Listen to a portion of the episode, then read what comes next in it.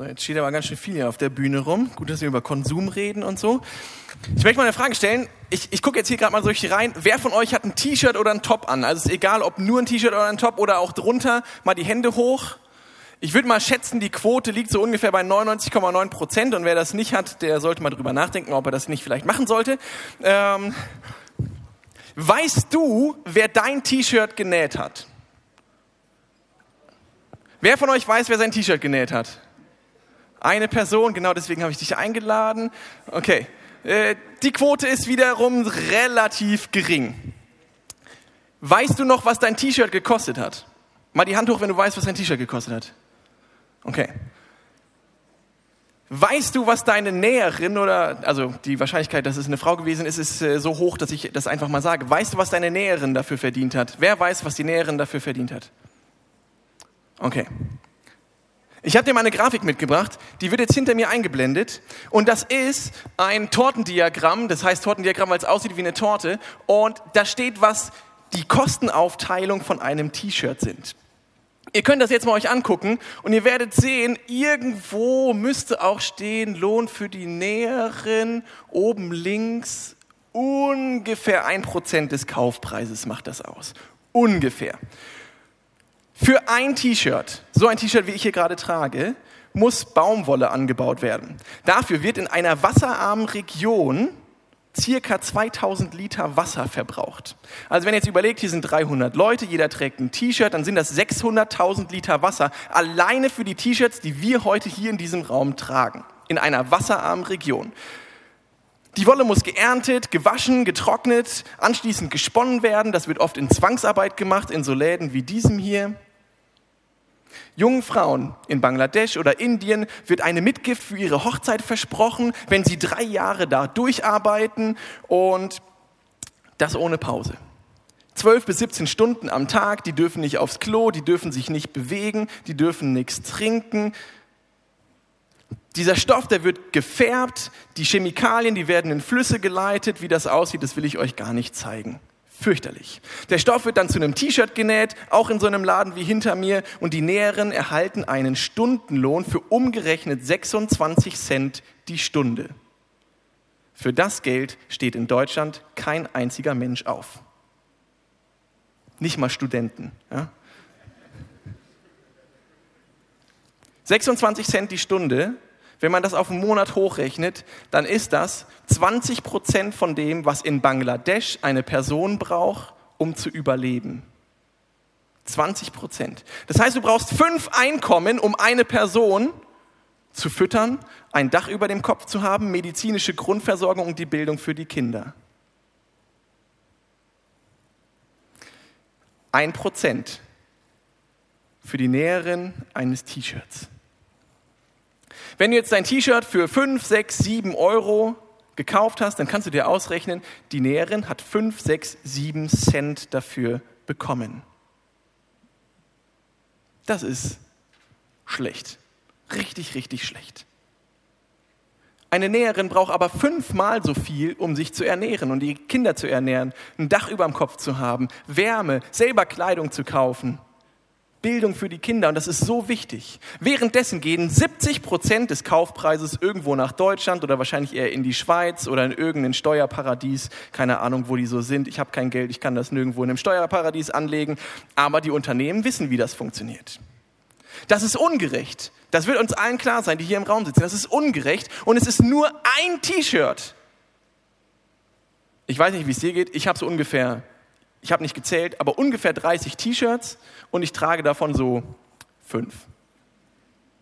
So, die anderen finde ich halt alt und hässlich. Und ich habe eins, das habe ich schon seit über zehn Jahren, das trage ich trotzdem, das ist eines meiner fünf, aber ich brauche nicht so viel. Und wir haben heute ein Thema, das liegt mir persönlich extrem stark am Herzen und das Thema lautet Konsum. Was ziehe ich mir eigentlich rein oder was ziehe ich mir eigentlich an? Das Wort Konsum, wer Latein in der Schule hatte, der wird das wissen. Ich hatte kein Latein, ich habe es nachgeschlagen. Das kommt vom lateinischen consumere und das bedeutet wörtlich übersetzt verbrauchen. Und das meint so den Verzehr von Gütern und die Inanspruchnahme von Dienstleistungen. Und wir verbrauchen und konsumieren in unserem Leben so einiges. Kleidung, Lebensmittel, Verpackung, medizinische Versorgung, Transport und Wärme, also auch fossile Brennstoffe. Und ich würde jetzt gleich mal auf ein Handmikro umsteigen, weil das äh, klackert hier so. Und wenn es mich nervt, nervt es euch wahrscheinlich auch. Also das kannst du jetzt ausmachen, ich gehe jetzt auf die Keule. Wir verbrauchen Nochmal? Yes. Okay. Wir verbrauchen Wohnraum, Schmuck, aber auch Telekommunikation wie unser Handy, soziale Netzwerke. Wir haben einen Fernseher vielleicht, Netflix und wenn es schlecht läuft, vielleicht auch Pornografie. Konsum ist in unserem Leben allgegenwärtig und auch die meisten Sachen oder viele Sachen lebensnotwendig. Ohne Konsum sterben wir. Hast du schon mal versucht, länger als drei Minuten nicht zu atmen? Wir brauchen Sauerstoff. Den verbrauchen wir. Wir konsumieren Sauerstoff. Drei Minuten ohne, Schicht im Schacht. Drei Tage ohne Wasser, auch vorbei. Drei Wochen ohne Essen, auch vorbei. Warum ist es wichtig, dass wir Christen über Konsum reden? Warum stehe ich hier und erzähle euch was von T-Shirts und fossilen Brennstoffen und von medizinischer Versorgung und sowas? Ich möchte euch hineinnehmen in die erste Seite in der Bibel. Also wenn du jetzt nicht gerade NGÜ hast, sondern auch, wo das Alte Testament drin ist, auf der ersten Seite der Bibel wird berichtet, wie diese Welt geschaffen wird. Und dass es einen Schöpfer gibt, nämlich Gott, den Vater im Himmel, der diese Welt gemacht hat. Die Tiere, die Pflanzen, die Natur, also das, das Land und das Wasser und eben auch unsere Mitmenschen. Und in 1. Mose 1, 29 bis 30 sagt er, seht her, also zu den Menschen sagt er, seht her, ich habe euch die samentragenden Pflanzen auf der ganzen Erde und die samentragenden Früchte der Bäume als Nahrung gegeben. Allen Tieren und Vögeln aber habe ich Gras und alle anderen grünen Pflanzen als Nahrung zugewiesen. Das heißt, die Menschen, die haben sowas wie wahrscheinlich Getreide, Obst und Gemüse, nicht ganz so wie wir es kennen, aber irgendwie ähnlich, haben die zu sich genommen und die Löwen haben dann da Gras gefressen und so sah die Welt aus. Das war Gottes Plan A für diese Welt. Wir essen diese samentragenden Früchte und Pflanzen und die Tiere Gras. Und in Genesis 2, also nur ein Kapitel weiter, da ist dann der zweite Schöpfungsbericht. Ist dir vielleicht mal aufgefallen, wenn du die Bibel von vorne bis hinten durchliest, irgendwie wird zweimal von der Schöpfung berichtet und da steht, Genesis 2, Vers 15, Gott, der Herr, brachte den Menschen in den Garten Eden, er sollte ihn bebauen und bewahren. Das heißt, Gott hat den Menschen einen Auftrag gegeben, für diese Schöpfung zu sorgen, bebauen und bewahren. Und das ist der biblische Gedanke, das ist Gottes Gedanke des Schöpfers für seine Schöpfung. Die Menschen werden versorgt und im Gegenzug bebauen und bewahren sie diese Schöpfung. Und vielleicht denkst du, Moment mal, ich habe aber eher was gehört, so von herrschen und beherrschen. Wir sollen uns der Welt und die Welt untertan machen. Was ist das denn? In dem ersten Schöpfungsbericht steht was von herrschen und im zweiten von bebauen und bewahren. Und das steht nur in einem Kontrast, weil wir heute in unserer modernen Gesellschaft so ein ganz negatives Bild von herrschen haben. Wir kennen so schlechte Könige aus dem Mittelalter, irgendwelche komischen Sadisten, die irgendwelche Leute abgemurkst haben, aber das war nicht Gottes Plan, was herrschen angeht. Herrschen war immer eine Verantwortung für andere Leute. Herrschen war etwas Positives. Es ging nicht darum, irgendetwas auszunutzen oder zu missbrauchen, sondern Macht gebrauchen, um Verantwortung zu übernehmen. Und das ist, was Gott dem Menschen für seine Schöpfung gibt. Verantwortung.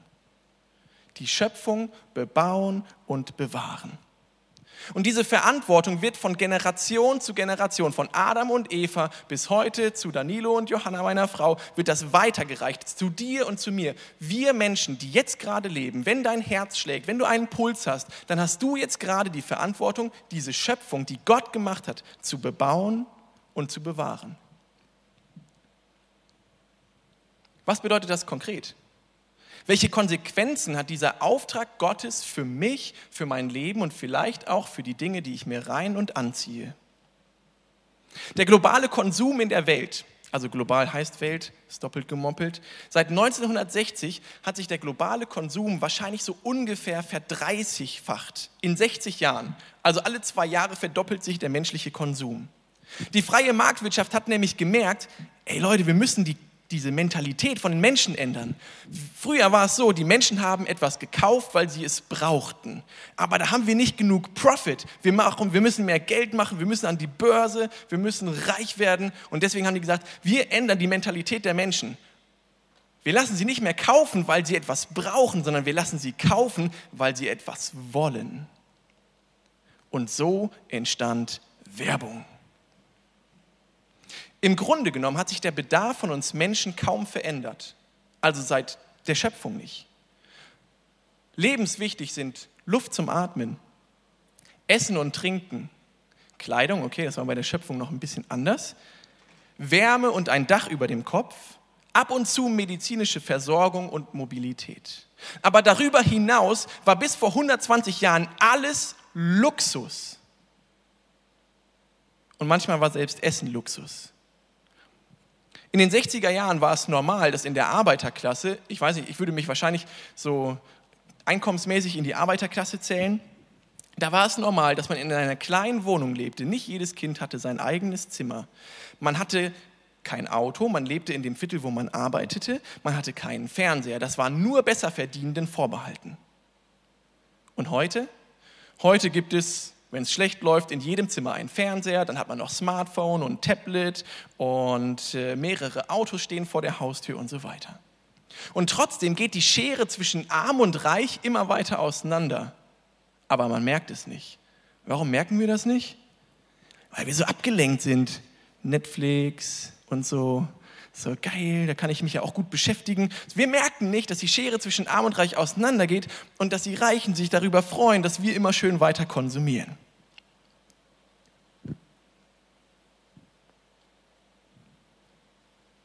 (1900) besaßen die Menschen in Deutschland durchschnittlich 400 Dinge in einem Haushalt. Ratet mal, wie viel es heute sind. Ruf mal jemand was rein. 400 Dinge, 1900, 120 Jahre später. 10.000, bingo. 10.000 Dinge. Das ist eine Menge. Nicht, weil man diese Dinge braucht. Vor 120 Jahren haben die Leute auch überlebt. Ja? Nicht, weil man die Dinge braucht, sondern einfach, weil Leute Bock haben, das zu kaufen. Konsum heute bestimmt unser Leben. Ich kaufe, also bin ich. Beim Shopping, das ist tatsächlich wissenschaftlich bewiesen, werden Endorphine freigesetzt, also Glückshormone. Wenn wir bei Amazon irgendwie einen Deal machen oder bei Zalando oder sonst wo oder wir gehen irgendwie nach Frankfurt in eine Shoppingmeile und wir machen einen guten Deal, dann werden in uns Glückshormone ausgeschüttet. Und wisst ihr, was lustig ist? Unser Körper, der wird süchtig nach Glückshormonen. Wissen viele gar nicht. Wir sind süchtig danach. Diesen Kick, so, ich habe was gekauft, ich fühle mich geil. Irgendwann Midlife Crisis, da versuchen Leute das durch so ein Porsche, also man braucht immer mehr irgendwann, ja. Am Anfang reicht noch so eine Smarties Packung, wenn du ein kleines Kind bist, freust du dich wie Bolle, so und heute brauchst du schon so mindestens mal ein neues iPhone. Mindestens, sonst keine Endorphine. Also immer steigern, immer steigern, immer steigern. In der Werbung wird uns weisgemacht, dass wir nicht glücklich sein können, wenn wir etwas Bestimmtes nicht haben oder nutzen können. Du bist niemand, wenn du kein iPhone hast. Ne, die Werbung heißt ja sogar, hast du kein iPhone, hast du kein iPhone. So. Ich habe ich hab eins, ich äh, bin safe. So. Uns wird weiß gemacht, dass wir nur glücklich sein können, wenn wir etwas Bestimmtes haben oder tun können. Ohne das bist du nichts wert. Früher waren die Dinge so gebaut, dass sie richtig lange halten. Wusstet ihr, dass Siemens früher Handys hergestellt hat? Siemens hat Handys hergestellt. Die haben die Produktion beendet. Warum? Deren Handys waren zu gut. Die sind nicht kaputt gegangen. Keiner wollte diese Handys mehr nachkaufen, also hat die Firma keinen Gewinn gemacht mit neuen Handys, weil die Leute gesagt haben, funktioniert das? Das funktioniert. Heute werden Fernseher so gebaut, solche modernen Teile werden so gebaut, dass die Komponenten, die hitzeempfindlich sind, sind an der heißesten Stelle, damit dein Ding Schrott geht. Warum? Zwei Jahre später kaufst du dir eins mit 10 Zoll mehr. Kostet dann halt auch seinen Preis, aber wir können es uns ja leisten. Hm. Und bei all diesen Dingen gibt es ein vorrangiges Problem. Die Sachen gehen kaputt und wir können es uns leisten, neue zu kaufen, weil sie so billig produziert werden, aber den Preis dafür zahlen nicht wir. Karl Tillesen, der hat über Konsum geforscht hat ein Buch geschrieben, das lautet Konsum, warum wir kaufen, was wir nicht brauchen. Und da schreibt er, alles hat zwei Preise.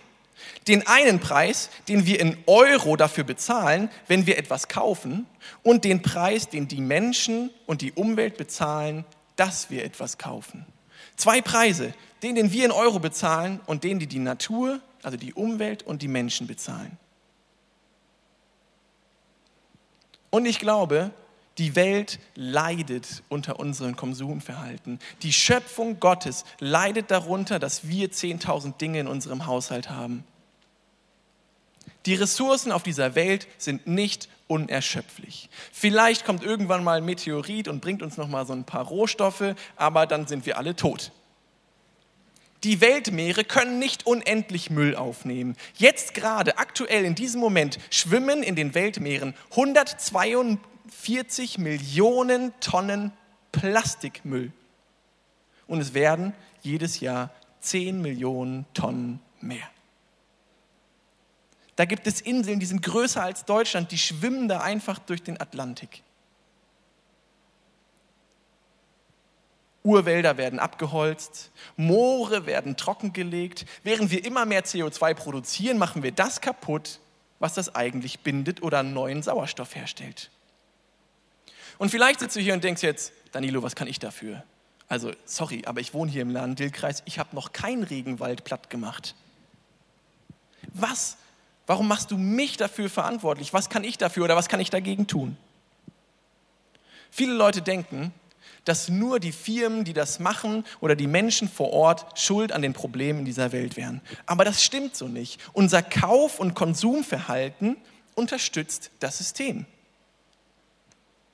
Jedes Mal, wenn ich etwas mit viel Müll oder Palmfett oder Kleidung aus Billiglohnländern oder sonst was kaufe, bin ich daran beteiligt, dass die Schöpfung missbraucht wird. Und wenn wir gerade schon mal beim Müll sind, vielleicht denkst du, Deutschland hat doch kein Müllproblem. So ist doch sauber hier. Wusstet ihr, dass Deutschland einen Großteil seines Mülls, nämlich ein Sechstel, einfach exportiert in andere Länder, die sich nicht wehren können? Auf den Philippinen sind Müllberge nur mit deutschem Müll.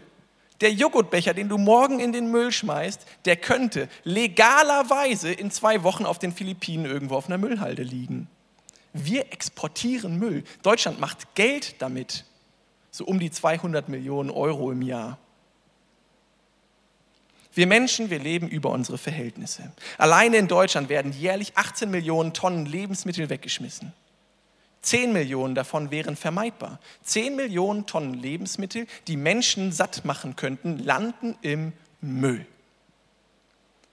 10 Millionen Tonnen, das kann 15 Millionen Menschen ein Jahr lang füttern. Und in Afrika, ihr wisst alle, wie es da aussieht. Die Sachen landen bei uns in der Tonne und wir könnten etwas dagegen tun. Und ich weiß nicht, wie es dir geht, wenn du das hörst. Wenn ich das höre, dann macht mich das traurig und wütend zugleich. Ich bin richtig angepisst, wenn ich das höre. Ich sehe die Schöpfung, die Gott gemacht hat. Und wenn du jetzt gerade im Frühling mal rausgehst und guckst, wie so die Sachen aufblühen, bei uns, wir haben so eine Zierkirsche, da sind heute die ersten Blüten aufgegangen, mir geht das Herz auf. Diese Schönheit, die Gott geschaffen hat, die ist unfassbar. Es ist so schön, was Gott geschaffen hat. Und was machen wir Menschen? Wir machen Müllinseln im Meer. Es haben Leute überlegt, ob man da vielleicht einen Flughafen drauf bauen könnte, damit man den Platz nutzen könnte. Ich schäme mich. Ich schäme mich dafür, ein Mensch zu sein. Ich werde meiner Verantwortung als Geschöpf Gottes nicht gerecht. Auch ich trage dazu bei, dass Gottes Schöpfung, sagen wir mal, nicht besser wird. Und ich glaube, wir können etwas tun. Ich glaube, wir müssen etwas tun. Als Christen, die den Auftrag von Gott bekommen haben, zu bebauen und zu bewahren, also Verantwortung zu übernehmen für das, was Gott geschaffen hat. Wenn wir das ernst nehmen wollen, dann können wir etwas verändern. Christen weltweit müssen anfangen umzudenken, neu denken, Schritte gehen und eine Trendwende herbeiführen. Und ich möchte aber eine Sache betonen, die ist mir richtig, richtig wichtig und ich, möchte, ich hoffe, ich nehme ein paar von euch den Wind aus den Segeln. Mir geht es nicht darum, dass ich sage, wir Menschen könnten diese Welt alleine retten. Daran glaube ich nicht. Ich glaube nicht, dass wir das können. Ich glaube, dass Gott diese Welt gemacht hat, dass er weiter über sie herrscht und dass er weiter diese Welt in seiner Hand hält. Wir wissen nicht, was morgen kommt. Aber ich bin überzeugt, dass Gott diese Welt in seiner Hand hält und dass er für sie sorgen wird. Das heißt aber nicht, dass wir nachher zu Meckes fahren können und danach unsere Tüte aus dem Fenster schmeißen können. Ich glaube nicht, dass Gott hier so einen Müllpicker hat und dann rumgeht und sagt, ich sammle das mal für dich auf. Kein Problem, ich gehe hinter dir her. Ich glaube nicht, dass das damit gemeint ist, dass er gesagt hat, ich gebe dir als Mensch Verantwortung für das Wunderschöne, was ich hier geschaffen habe.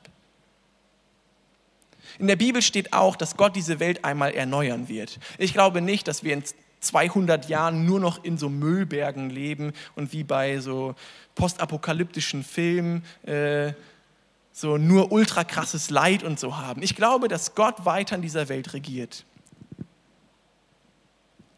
Ich will weg von so einem Klimawahn, so nach dem Motto, wir können es schaffen als Menschen, wie bei der Corona-Krise auch, jo, wir kriegen das hin und dann kommt die neue Variante und die nimmt uns mal so richtig hops.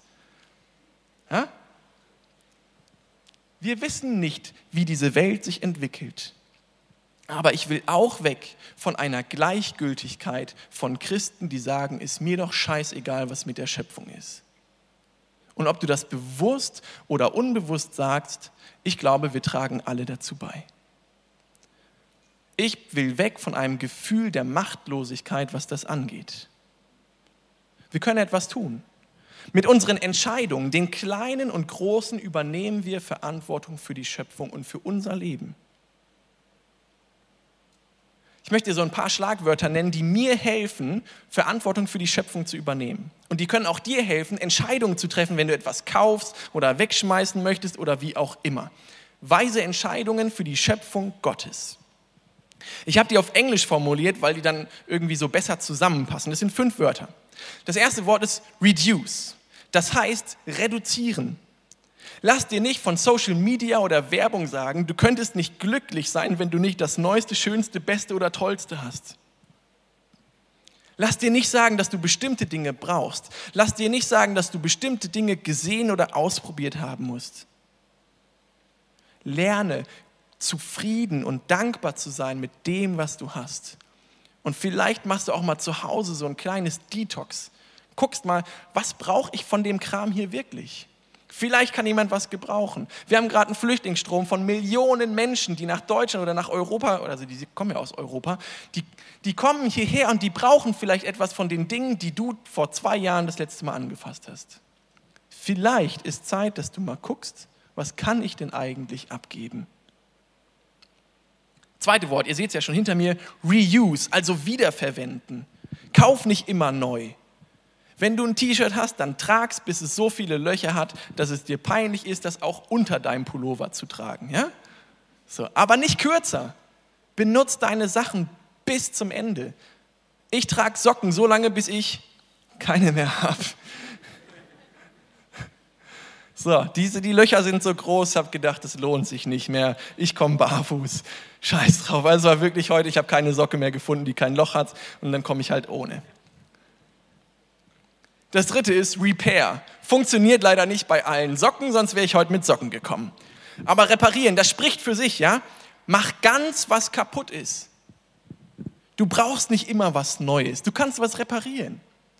Neulich wollte ich das machen, habe gedacht, ey Leute, ich bin Öko, ich gehe in den Fahrradladen, ich gucke, was man noch machen kann. Der Typ hat mein Fahrrad angeguckt, hat gesagt, den Rahmen kannst du behalten. So, und dann habe ich gewusst, okay, jetzt ist in Ordnung. So, wenn ich alle Teile neu kaufen muss als den Rahmen, dann ist vielleicht mal Zeit für ein neues Fahrrad. Dann habe ich mir ein gebrauchtes neu gekauft. Aber grundsätzlich würde ich sagen, reparieren, reparieren, reparieren, damit du nicht so viel verbrauchst. Das vierte ist Recycle. Mülltrennung, Sachen einen neuen Wert geben oder einen neuen Sinn. Da gibt es super viele Tipps im Internet, Upcycling und so. Man kann aus Müll echt coole Sachen machen. Man muss nicht immer Altglas wegschmeißen. Vielleicht macht man auch ein cooles Glas draus mit einer Kerze rein oder so. Keine Ahnung. Vielleicht fällt dir was ein. Wenn nicht, es gibt Millionen Tipps im Internet. Und das fünfte ist Produce. Und das heißt produzieren. Wir können Dinge selber machen. Wir können total viel selber machen. Ich würde mal schätzen, so im Schnitt wohnt, also Christen, wir sind meistens nicht so die Ärmsten in der Welt. Ich würde mal schätzen, dass 70 Prozent von euch irgendwie im Eigenheim leben oder einen Garten zur Verfügung haben. Stell doch mal ein Hochbeet rein. Ein paar Salate rein, ein paar Tomaten rein und dann guck mal, was passiert. Erstens ist das ein riesengroßes Glücksgefühl, wenn da was passiert, ja, in so einem Garten. Ich mache das zu Hause auch. Ich kenne das. Also ich weiß, dass das cool ist, wenn ein Same aufgeht, da wächst eine Pflanze und ich kann was davon ernten. Aber es bedeutet eben auch, dass meine Tomaten nicht aus Spanien kommen müssen im Sommer, sondern die kommen aus meinem Garten. Ich laufe fünf Meter dahin und kann eine pflücken und die schmeckt viel, viel besser als die, die aus Spanien kommt. Oder ich röste zum Beispiel auch selber Kaffee, ne? das ist auch so ein Thema. Ich produziere Sachen selbst, ich backe selber Brot. Man kann so viele Sachen selber machen. Man kann seine Klamotten selber nähen, also man kann wirklich so viel machen äh, bis ins Burnout. Aber darum geht es mir nicht. Ich will nicht sagen, wir müssen alle wie Selbstversorger leben, sondern ich denke, dass die kleinen Schritte eben auch etwas wert sind. Vor allem ist mir wichtig, dass nicht aus Chile irgendwelche Blaubeeren rübergekarrt werden, um bei mir im Kühlschrank zu vergammeln. Ich habe ein Jahr lang in Siegen gelebt, da hat die Tafel Sachen ausgeteilt. Also die Tafel, die sammeln ja Lebensmittel, die in den Supermärkten nicht verkauft werden und geben die an Hilfsbedürftige weiter. Ich war nicht hilfsbedürftig, ich hatte einfach das große Glück, in diesem Gemeindehaus eine Wohnung zu haben. Und wir haben jede Woche mehrere Kilo Blaubeeren aus Chile bekommen. Jede Woche. Und wir haben immer nur das bekommen, was bei der Tafel übrig geblieben ist. Wir haben den Müll vom Müll gekriegt und es waren mehrere Kilo nutzbare Dinge. So viel Marmelade von Blaubeeren habe ich noch nie gehabt. Also, das war auf der einen Seite geil und auf der anderen Seite sehe ich die Plastikpackung von jeder 200 Gramm Packung. Ich sehe diese Beeren und ich denke mir so, irgendjemand, irgendein Depp da drüben musste die pflücken. Und bei uns in der Tonne. 18 Millionen Tonnen im Jahr. Deswegen produziere Sachen selbst. Super einfach. Ich sehe hier gerade schon die Zeit, ich muss ein bisschen schneller reden wie man so Sachen praktisch machen kann. Ich habe wirklich zwei Special Guests, die möchte ich nachher auch zu Wort kommen lassen. Ich möchte nicht nur meine Tipps weitergeben, weil ich lebe das noch längst nicht so konsequent, wie ich das gerne würde. Aber es gibt Leute, die haben einfach so einen anderen Aspekt, der ihnen vielleicht wichtig ist. Und deswegen habe ich Lena, das ist meine Schwägerin, und Theresa, die ist bei uns hier in der Gemeinde eingeladen. Und die werden, wir werden gleich so ein bisschen gemeinsam ins Gespräch kommen. Und wenn ihr eine Frage habt, hey, wie kann ich praktisch dies und das machen, dann am besten jetzt direkt ans Fragen-Handy, damit wir gleich drüber reden können. Wir wollen euch auch praktische Tipps geben ich möchte jetzt noch so ein bisschen so in die Bibel gucken und was für uns wirklich wichtig ist. Ich möchte, dass ihr anfangt zu verstehen, dass eure Entscheidungen im Leben über Konsum Auswirkungen haben auf die Schöpfung, aber nicht nur auf die Schöpfung, sondern auch auf uns Menschen als Geschöpfe. Auf uns ganz persönlich und auf andere Menschen, die das produzieren. Das hatten wir ja ganz am Anfang schon. Aber jetzt so für mich ganz persönlich. Auf unseren Körper und auf unsere Psyche hat der Konsum einen Einfluss. Es gibt doch diesen Typ, Super Size Me, war so ein Film, der hat einen Monat lang Meckes gegessen und der hatte körperliche und psychische Probleme, dass er hinterher gedacht hat, boah, ich will diesen Mist nie wieder sehen. So. Ich weiß nicht, ob ihr den Film gesehen habt. Es gibt andere Leute, die so Experimente gemacht haben. Fast Food für einen Monat, denen ging es so dreckig danach. Ihr könnt mir nicht erzählen, dass das, was ihr esst, keinen Einfluss auf euren Körper und auf eure Psyche hat. Und ich möchte euch mal so ein paar Bibelstellen zeigen, was die Bibel eigentlich sagt darüber, was unser Körper braucht oder brauchen sollte. In Epheser 5, 28 und 29, da geht es eigentlich um Ehe und Sexualität, aber es zeigt auch einen Aspekt auf, was mit unseren Körpern ist. Da steht genau so, sind nun auch die Männer verpflichtet, ihre Frauen zu lieben und ihnen Gutes zu tun, so wie sie ihrem eigenen Körper Gutes tun. Ein Mann, der seine Frau liebt und ihr Gutes tut, tut sich damit selbst etwas Gutes. Schließlich hat noch nie jemand seinen eigenen Körper gehasst. Vielmehr versorgen wir unseren Körper mit Nahrung und pflegen ihn. Wörtlich übersetzt heißt das, Wir sollen auf unseren Körper achten. Diese menschliche Hülle, die wir haben, ist nicht so ganz unwichtig. Wir nehmen die nicht mit in den Himmel, keine Frage. Aber Gott sagt trotzdem, achte auf deinen Körper. Eine Sache möchte ich zu dem Bibeltext aber sagen. Ich glaube, der Mann, der das geschrieben hat, war ein Mann. Ja? Und es gibt Menschen, die hassen ihren Körper. Diese Menschen gibt es. Und wenn du hier sitzt und sagst, Danilo, du hast ja gar keine Ahnung, wie scheiße ich mich finde, dann komm bitte nach dem Satt zu mir oder zu anderen Leuten aus dem Connect-Team und rede mit uns darüber. Ich glaube, dass wir alle, wir Menschen, wir sind von Gott wunderbar geschaffen. Der hat in jedem von uns eine ganz besondere Schönheit und Charaktereigenschaft von sich selber reingelegt. Und ich glaube, dass jeder Mensch, auch der Körper, wertvoll ist, egal wie er aussieht oder funktioniert. Und das ist mir ganz, ganz, ganz, ganz, ganz wichtig. In diesem Fall widerspreche ich mal der Bibel, das traue ich mich hier an dieser Stelle. Wenn du deinen Körper hast, sprich mit Leuten darüber. Sei nicht allein und lass dich ermutigen von anderen Leuten. Es gibt Menschen hier im Satt, vielleicht auch in deiner Familie oder deinem Freundeskreis, die würden es lieben, wenn du dich denen offenbarst und öffnest und sagst, hier, ich habe Probleme, können wir darüber reden. Ich glaube, das ist so mega wichtig. Achte auf deinen Körper. In 1. Korinther 6, 19 bis 20 kommt es auch nochmal vor. Da geht es dann ganz konkret um Sexualität. Und da steht, habt ihr denn vergessen, dass euer Körper ein Tempel des Heiligen Geistes ist? Der Geist, den Gott euch gegeben hat, wohnt in euch und ihr gehört nicht mehr euch selbst. Gott hat euch als sein Eigentum erworben. Denkt an den Preis, den er bezahlt hat. Darum geht mit eurem Körper so um, dass es Gott Ehre macht. Die letzten Worte finde ich so krass. Geht mit eurem Körper so um, dass es Gott Ehre macht. Gott hat uns einen Körper geschenkt und es ist Gottes Anliegen, dass wir auf uns selbst und auf unsere Gesundheit achten, auch auf unsere Psyche. Weil das, was ich konsumiere, macht etwas mit mir. Dieser Spruch, du bist, was du isst, das ist nicht gelogen. Und ich merke, wie es mich beeinflusst, wenn ich mir Dinge reinziehe. Ich merke, wie es mich beeinflusst, wenn ich gewalttätige Filme gucke. Ich merke, wie es mich beeinflusst, wenn ich Musik höre, die ganz andere Dinge im Sinn haben als Ehre Gottes. Ich merke, wie so ein Serienmarathon mir alle Kraft raubt. Ich merke, wenn ich zu viel auf Instagram bin, dass ich so antriebslos bin und keinen Bock mehr habe aufs Leben, weil das, was die haben, ist ja optisch viel, viel schöner. Ich komme hier heute nicht her und sage, ich verbiete euch jeglichen Konsum von Serien, von Instagram, von äh, irgendwelchen ungesunden Essen oder so. Ich glaube, das ist nicht der richtige Weg. Ich glaube, wir sollten nicht kommen und sagen, das ist verboten. So, das haben die in der Bibel damals ein bisschen falsch verstanden. Ich glaube, ich glaube, es geht nicht um Verbot. Ich glaube, es geht darum, dass wir tief in unserem Inneren wissen, was gut und was schlecht für uns ist. Und wir sehen das, was schlecht ist in unserem Leben. Und wenn du dich jetzt mal in dich hineinversetzt und sagst, das Schlechte in meinem Leben, dem gebe ich mal jetzt im kommenden Jahr einfach so viel Raum, wie es so geht. Und dann guck an, wie es dir in einem Jahr geht. Und ich würde sagen, es geht dir dreckig. Und im Vergleich dazu macht Gott eine andere Perspektive auf und sagt, guck mal, was ich Besonderes für euch vorbereitet habe, wenn ihr so lebt, wie es mir gefällt ich bin dein Schöpfer, ich weiß, was gut für dich ist. Und in dir habe ich ein Gewissen angelegt, das auch weiß, was gut für dich ist. Entscheide dich fürs Gute. Entscheide dich für den Segen, den ich in dieser Welt habe. Hinterlasse eine Spur des Segens in deinem Leben, weil du dich für die richtigen Dinge entscheidest.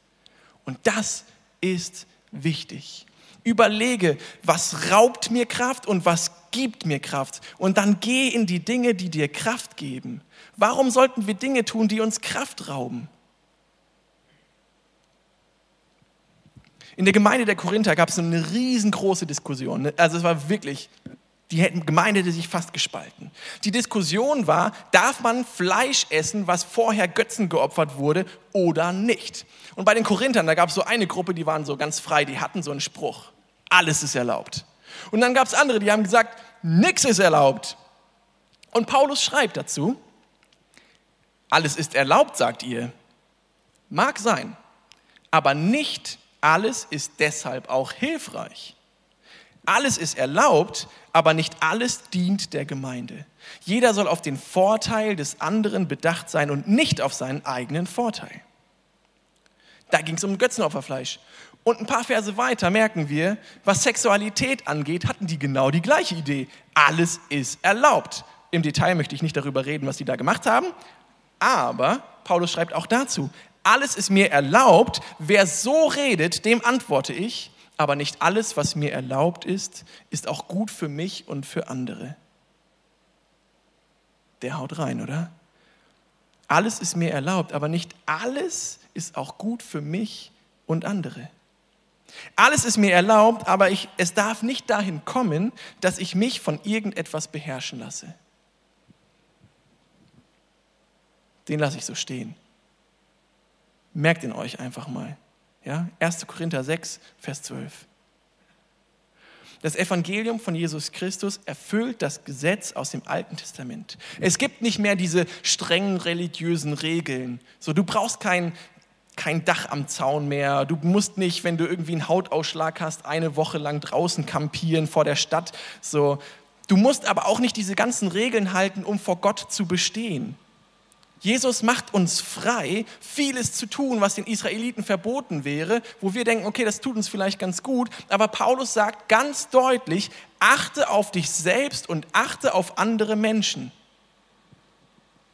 Und wenn irgendwas scheiße ist, dann lass den Scheiß. Achte auf andere Menschen. Das sagt Paulus eben auch ganz deutlich. Und das ist mein dritter Punkt für heute. Achte auf andere Menschen. Ich versuche es wirklich ganz kurz zu machen. Es tut mir mega leid. Ich überziehe hier voll. Wir dürfen nicht vergessen, dass der Reichtum, den wir in Deutschland haben, auf dem Rücken anderer Menschen getragen wird. Für unsere Freiheit in Läden für drei, vier, fünf oder sieben Euro ein T-Shirt zu kaufen, sitzt irgendwo in einem Entwicklungsland eine junge Frau und sitzt vielleicht in ihren eigenen Exkrementen, weil sie nicht aufstehen darf und Pause machen kann. Das ist vielleicht dein T-Shirt. Brauchen wir das wirklich? Brauchen wir wirklich so ein T-Shirt, wo eine andere Person wie ein Sklave lebt und darunter leiden muss, dass ich mich für dieses Teil entschieden habe? Brauche ich wirklich diesen Überfluss? Brauche ich dieses neue Kleidungsstück wirklich? Brauche ich 30 Shirts oder reichen mir diese fünf, die ich habe? Können wir als Christen rein gewissens ein System unterstützen, was Menschen leben lässt wie Sklaven? Die Frage brauche ich dir nicht zu beantworten. Der Prophet Amos, der beschwert sich über die Ungerechtigkeit und Unterdrückung der Reichen und Mächtigen in der Gesellschaft. Er kritisiert sie für ihre Heuchelei. Weil auf der einen Seite opfern sie Gott und singen ihm tolle Lieder und machen Lobpreis und sind ultra krass unterwegs, haben richtig geistliche Zeit. Und auf der anderen Seite kümmern sie sich einen Scheißdreck um die Armen und Bedürftigen. Amos 5, 24 sagt, sorgt lieber dafür, dass jeder zu seinem Recht kommt. Recht und Gerechtigkeit sollen das Land erfüllen wie ein Strom, der nie austrocknet. Wir können Gott nicht im Satt, im Lobpreis loben und anbeten und die Ungerechtigkeit dieser Welt geht uns am Arsch vorbei. Wir ehren Gott eben auch und gerade damit, dass wir seine Gerechtigkeit suchen. In der Bergpredigt sagt Jesus, Matthäus 6, Vers 33, und davor geht es darum, dass wir Menschen aufhören sollen, uns darum zu sorgen, was wir anziehen, was wir essen, weil Gott sagt, ich versorge dich, ich bin dein Versorger, ich bin der Schöpfer dieser Welt und ich weiß, was du brauchst und ich werde es dir geben.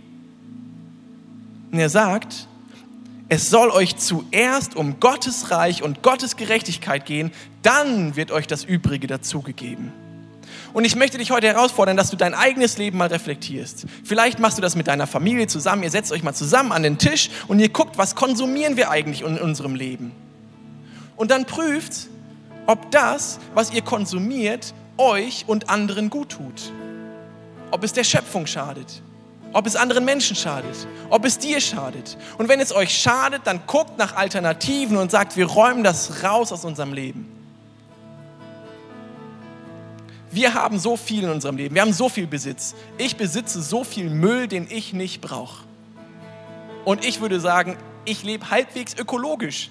Das ist furchtbar. Ich habe so viel Müll.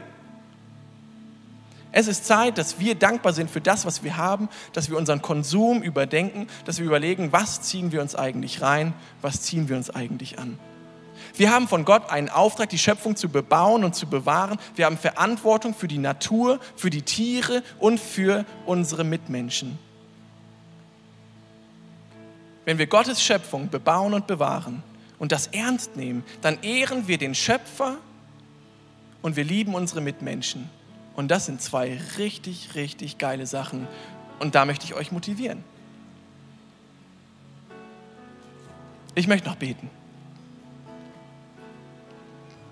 Gott, du bist der Schöpfer dieser Welt und du hast sie so wunderbar geschaffen. Wenn ich sehe, was und wie du es geschaffen hast, dann kann ich nur staunen. Deine Perfektheit und deine Kreativität, deine Güte und deine Liebe, die strahlen durch die Schöpfung in unser Leben und wir dürfen es genießen. Und du hast uns aber auch einen Auftrag gegeben. Du hast gesagt, das, was ihr da habt, sollt ihr bebauen und bewahren. Und ich möchte dich bitten, dass du in unserem Herzen so einen Willen schaffst, das zu tun, was gut und richtig für die Schöpfung, für uns und für unsere Mitmenschen ist. Nicht damit wir uns besser fühlen, nicht weil wir dadurch gerettet werden, sondern weil wir dich lieben und ehren, weil du gut bist, weil deine Schöpfung gut ist. Wir loben und preisen dich. Amen.